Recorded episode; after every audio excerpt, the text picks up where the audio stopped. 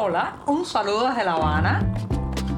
Les habla Joanny Sánchez, cubana, periodista, ciudadana, y les traigo este cafecito informativo recién colado y sin azúcar para despertar.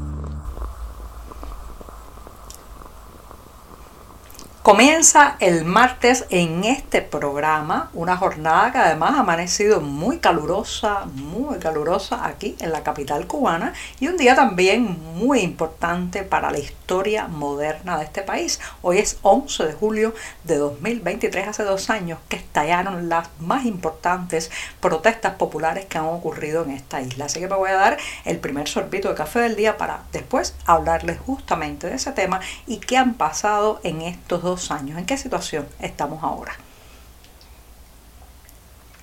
Después de este sorbito sin una gota de azúcar, les comento que aquel domingo de julio de 2021 los cubanos nos sorprendimos de lo que finalmente fueron las manifestaciones más, digamos, de, eh, voluminosas en cuanto a participantes, más extendidas en la geografía nacional y también con un carácter libertario, reivindicador del cambio eh, y sobre todo pues eh, de una posición muy crítica hacia las autoridades cubanas. Recuerden que no solamente se gritó la palabra libertad, el lema patria y vida, sino también muchas consignas contra el régimen, contra la dictadura, contra la figura de Miguel Díaz Canel. Y ese día también, además de eso, el momento histórico en las calles, los ríos de gente, mayoritariamente en una actitud pacífica y libertaria, además de eso se dio eh, una intervención en la televisión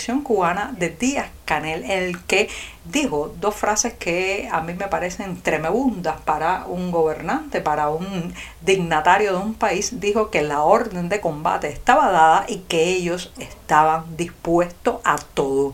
Dos años después ha quedado claro que el guion del régimen no ha sido para nada complacer las exigencias de cambio, de transformación y de apertura de aquellos miles de cubanos que se lanzaron a la calle, sino más bien forzar aún más la represión, darle una vuelta a la tuerca de la vigilancia y el control y todavía permanecen en las cárceles más de 700 de los participantes de aquellas manifestaciones. Miles y miles han salido del país debido a la asfixia cívica, a el hundimiento de la economía, a la miseria que se extiende y al terror, porque se ha desatado una verdadera campaña de terror para evitar que los cubanos vuelvan a tomar las calles, sus calles. Así que dos años después, aquella amenaza dicha por Díaz Canel se ha cumplido, digamos, al pie del guion, porque el oficialismo cubano no ha hecho, señoras y señores, ningún cambio en la dirección ni de la transformación democrática, ni de la aceptación de la disidencia y la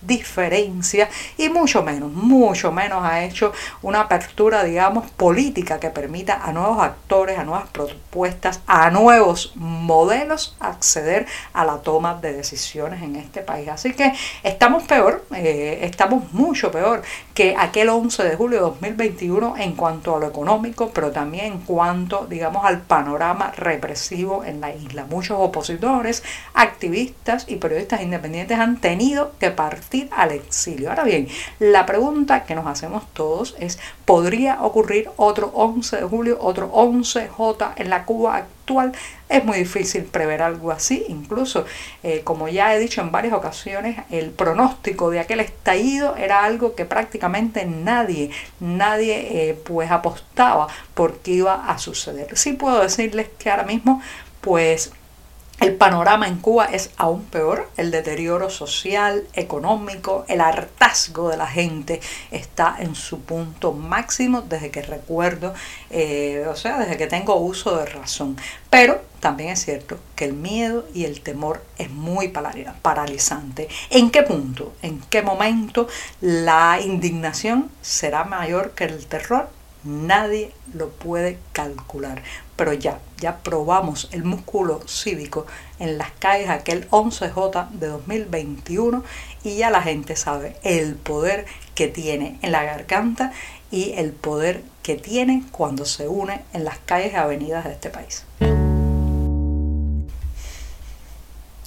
La prensa local de Santi Espíritus ha anunciado a bombo y platillo que después de meses y meses de ausencia ha llegado algo de anestesia a los locales que brindan servicios estomatológicos en la provincia.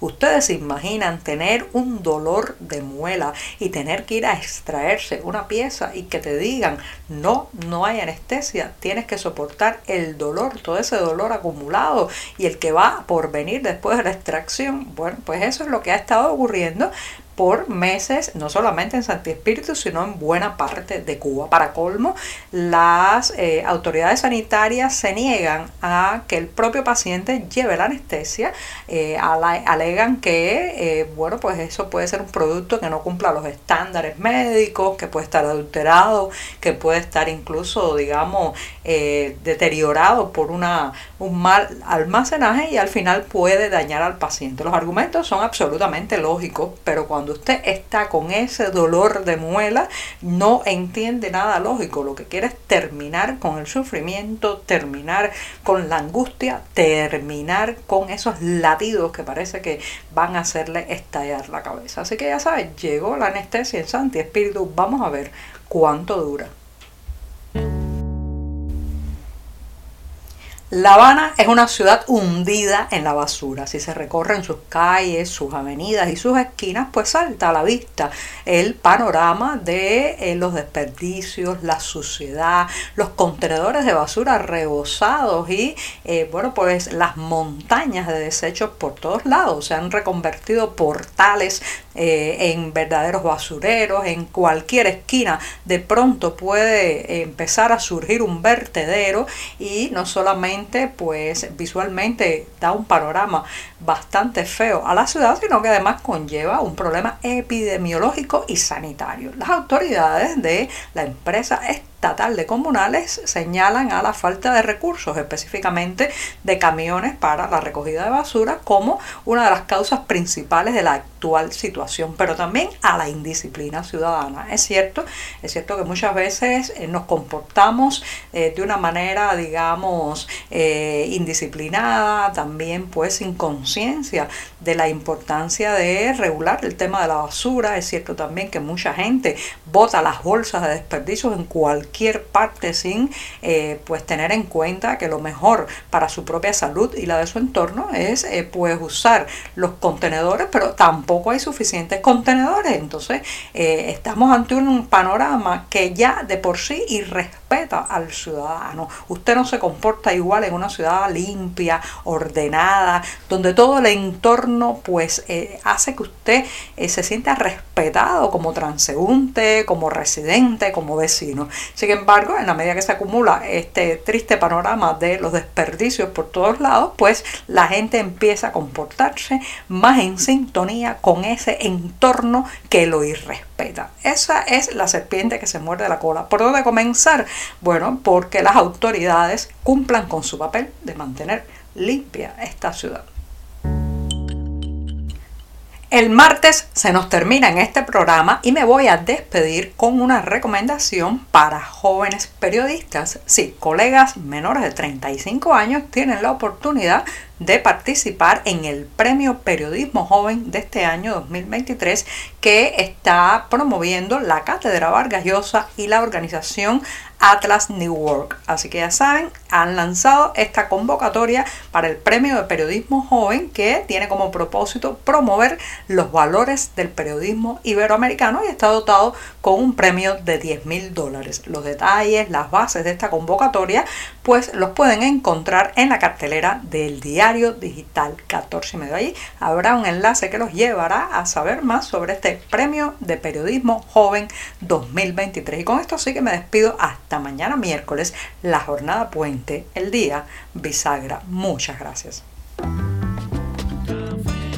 Por hoy es todo. Te espero mañana a la misma hora. Síguenos en 14medio.com. También estamos en Facebook, Twitter, Instagram y en tu WhatsApp. No olvides, claro está, compartir nuestro cafecito informativo con tus amigos.